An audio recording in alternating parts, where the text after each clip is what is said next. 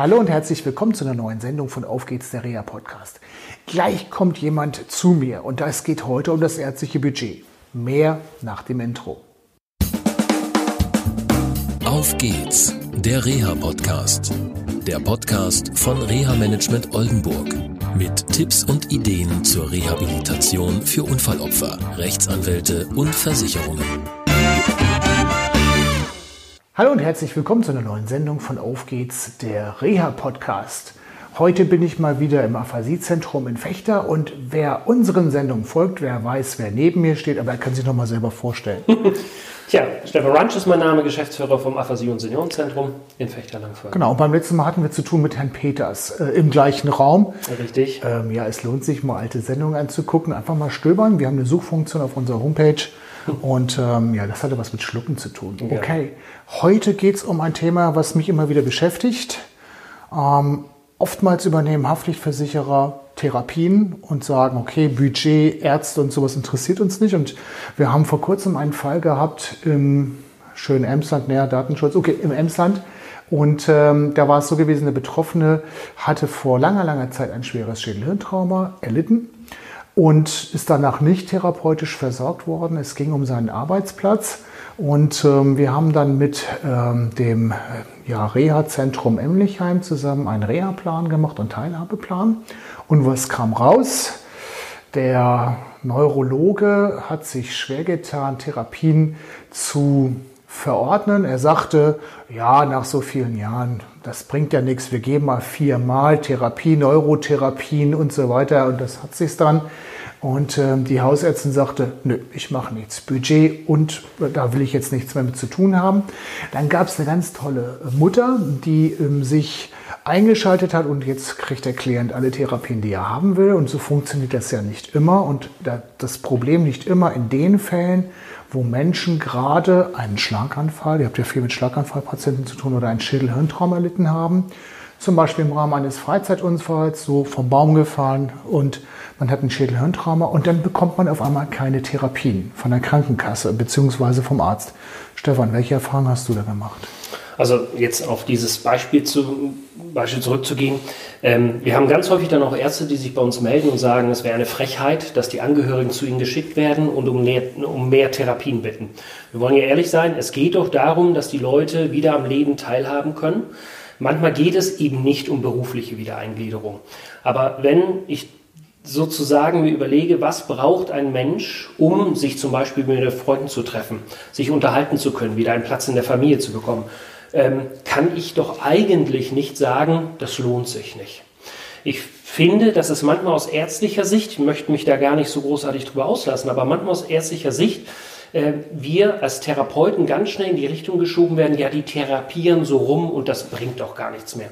Es gibt neue Studien, die beweisen, dass es tatsächlich egal ist, ob äh, der, der Schlaganfall, das Schädelhirntrauma, die Hirnschädigung ein Jahr zurückliegt oder über zehn Jahre zurückliegt. Ähm, und dieser Gedanke, ein Mensch ist nur dann wertvoll, wenn er einer Arbeit nachgeht, davon müssen wir uns befreien. Und es gibt ein Gesetz, Gesetz der Teilhabe, muss ich dir nicht sagen, ja. aber es ist verankert, dass sie ein Recht haben, an der Gesellschaft wieder teilzuhaben. Und bei uns ist es ganz häufig so, ja, der hat doch jetzt schon ein paar Therapien gehabt, der soll froh sein, dass er noch ein paar hat und so Intensivtherapie, auch wenn es Studien gibt. Ich mache das mein ganzes Leben schon so, ich werde auch nicht mehr aufschreiben.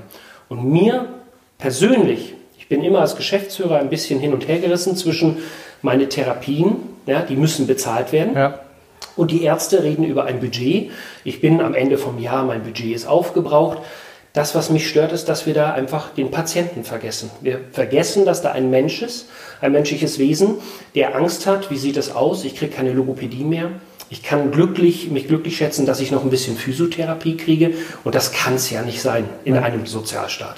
Das hat mit Sozialstaat nichts zu tun, das hat was mit Gesetz zu tun. Du hast gesagt, es gibt mhm. das Bundesteilhabegesetz genau. in verschiedenen Stufen, ähm, ist im SGB IX auch verankert und ich persönlich habe immer so den Eindruck, Rehabilitation wird mit Teilhabe verwechselt und viele Menschen im therapeutischen oder ärztlichen Bereich und auch bei Kostenträgern denken noch mit den Mitteln von 1870, also kaiserliche Botschaft schon ein paar Jahre her, da ging es mit der Sozialversicherung los.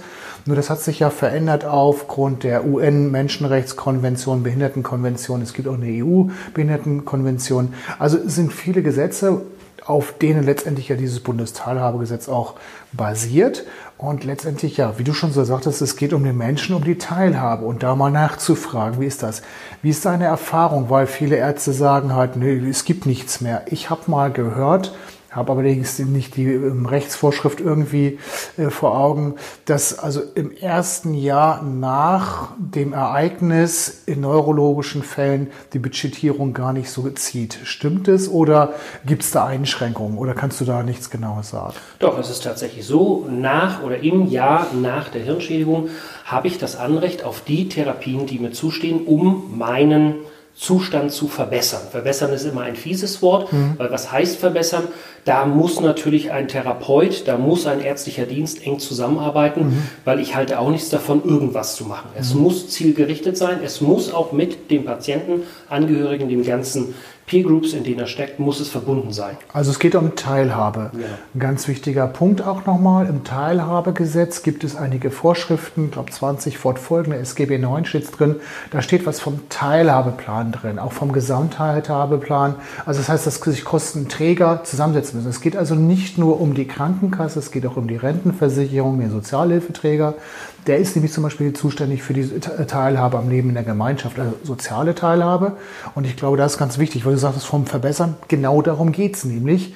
Ähm, genau zu sagen, okay, wo ist eigentlich die Teilhabe? Und was mir da mal fehlt, die Betroffenen und die Angehörigen werden gar nicht gefragt. Wie ist deine Erfahrung? Also, du sagst schon ja? Also genau, ist so. es ist so. Okay. Ja. Also wir brauchen sehr, gerade bei uns im Zentrum, wir haben einen sehr hohen zeitlichen Aufwand, weil im Vorfeld das eben nicht passiert, weil keine Absprachen, Absprachen stattfinden. Ich habe Ärzte, die sich hier melden und fragen, was macht er überhaupt bei euch? Mhm. Stelle ich mir dann immer die Frage, mhm. es ist sein Patient, habt ihr darüber gesprochen, was sind seine Wünsche, was sind die Anliegen, was muss zu Hause vorbereitet werden, mhm. dass tatsächlich auch Leben möglich ist. Mhm. Also ja, Wünsche halt im Sinne von Teilhabe. Mhm. Nicht bei Wünsch dir was, sondern. Nein, nein, nein. Und, nein, und, und da geht es halt aber natürlich auch um realistische Ziele. Genau. Die müssen nicht immer so kompatibel sein. Also sag mal so, wenn jetzt jemand betroffen ist und er hat Ziele, die er nicht erreichen kann. Krasses Beispiel, wenn ein Querschnittsgelähmter da ist und sagt, er will wieder äh, laufen können oder so, das ist ja oftmals leider nicht änderbar. Also es geht schon um Realismus und auch die zu fragen, die es betrifft. Das fehlt leider. Danke für das Gespräch und ja, dann bis zur nächsten Sendung von Auf geht's der Reha Podcast. Tschüss. Das war eine Folge von Auf geht's, der Reha Podcast. Eine Produktion von Reha Management Oldenburg. Weitere Informationen über uns finden Sie im Internet unter www.rehamanagement-oldenburg.de.